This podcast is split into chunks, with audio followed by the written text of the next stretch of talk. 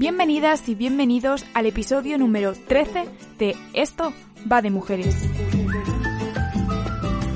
Un podcast donde conocemos la vida de mujeres de diversos ámbitos que fueron, son y serán muy importantes para la historia. Mi nombre es Irati González y hoy os voy a contar la vida de una mujer que tuvo una carrera impresionante, pero que probablemente no te suene en absoluto. Precisamente uno de los motivos que me ha llevado a elegirla como protagonista de este episodio es que tras conocer su historia me parece fascinante cómo el mundo ha podido olvidarla. Hoy quiero que la conozcáis, así que os presento a Teresa Carreño. Teresa Carreño fue una pianista, compositora y cantante de ópera venezolana del siglo XIX y principios del XX. Ha sido denominada por muchos expertos como la pianista más prolífica de América Latina. Considerada niña prodigio, con tan solo nueve años actuó para el presidente Abraham Lincoln en la Casa Blanca. Compositores como Rossini, Liszt o Gottschalk quedaron impresionados por su temprana técnica ante el piano. En su vida personal, Teresa tuvo cuatro matrimonios, de los cuales no os quiero hacer spoiler, pero os aseguro que hay mucho que contar. Espero que todo esto te haya convencido para quedarte, porque vamos a rebobinar en el tiempo para descubrir juntas quién fue Teresa Carreño.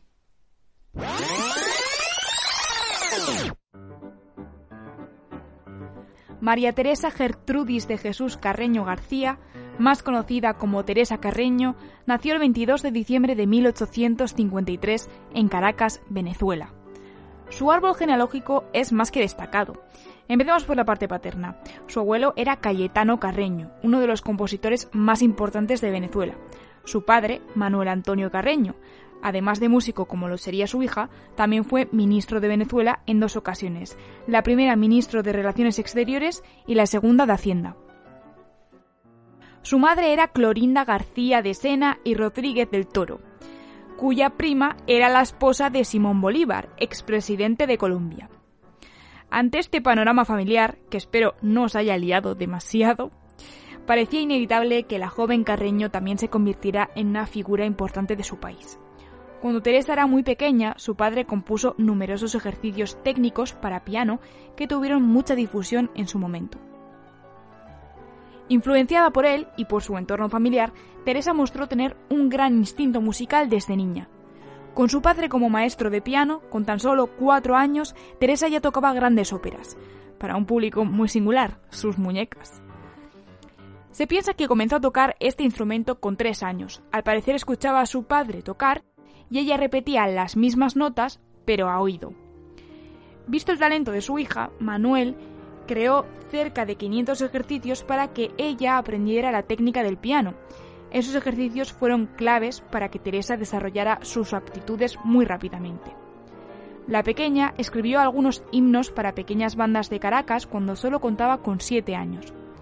En casa ofrecía conciertos a sus familiares creando melodías improvisadas, mostrando la seguridad de cualquier pianista de renombre.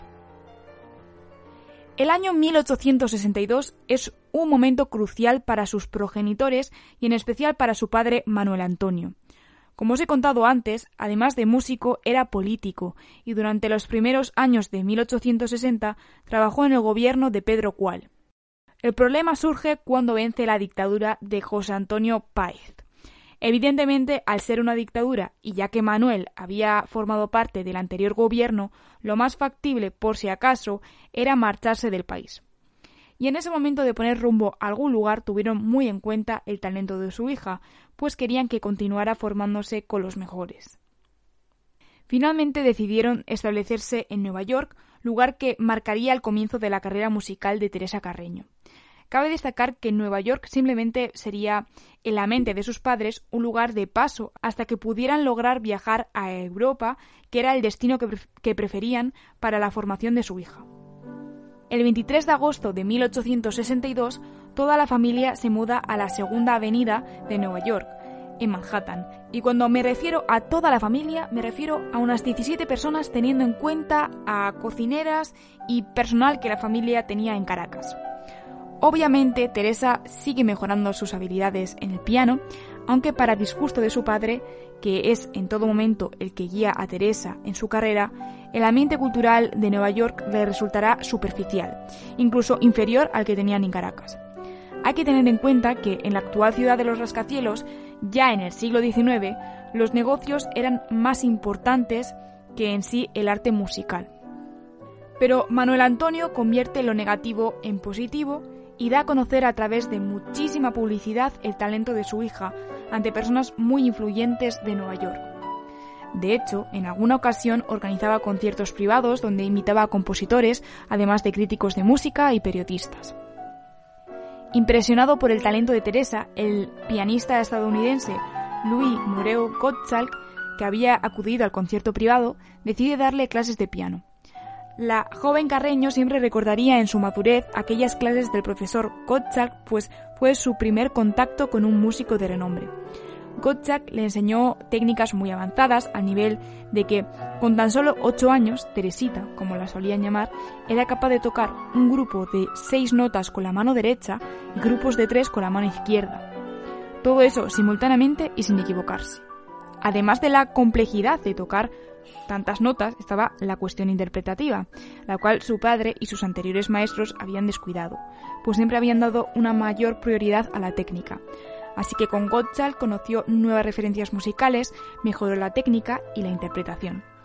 En definitiva, el maestro la convirtió en la mejor pianista de 8 años jamás vista.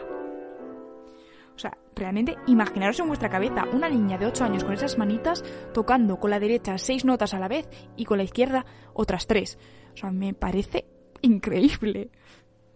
En ese momento en el que todo eran cosas buenas para la familia Carreño, reciben una muy mala noticia desde Caracas. Al parecer, el apoderado de la familia acababa de morir, y el hijo del apoderado se quedó con todos los bienes de los Carreño, quedándose estos sin ninguna propiedad en Venezuela. Como consecuencia, Teresa no solo debe crecer como artista, sino que además se convertirá en el pilar principal de la economía de su familia. Aunque a priori este pudiera resultar un gran peso para una niña tan pequeña, lo cierto es que las cosas le iban muy bien.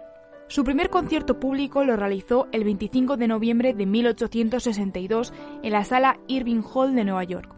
La crítica fue muy favorable, se la presentaba como una niña prodigio, y tuvo tanto éxito que realizó otros cinco conciertos más hasta final de año, llenando todas las salas.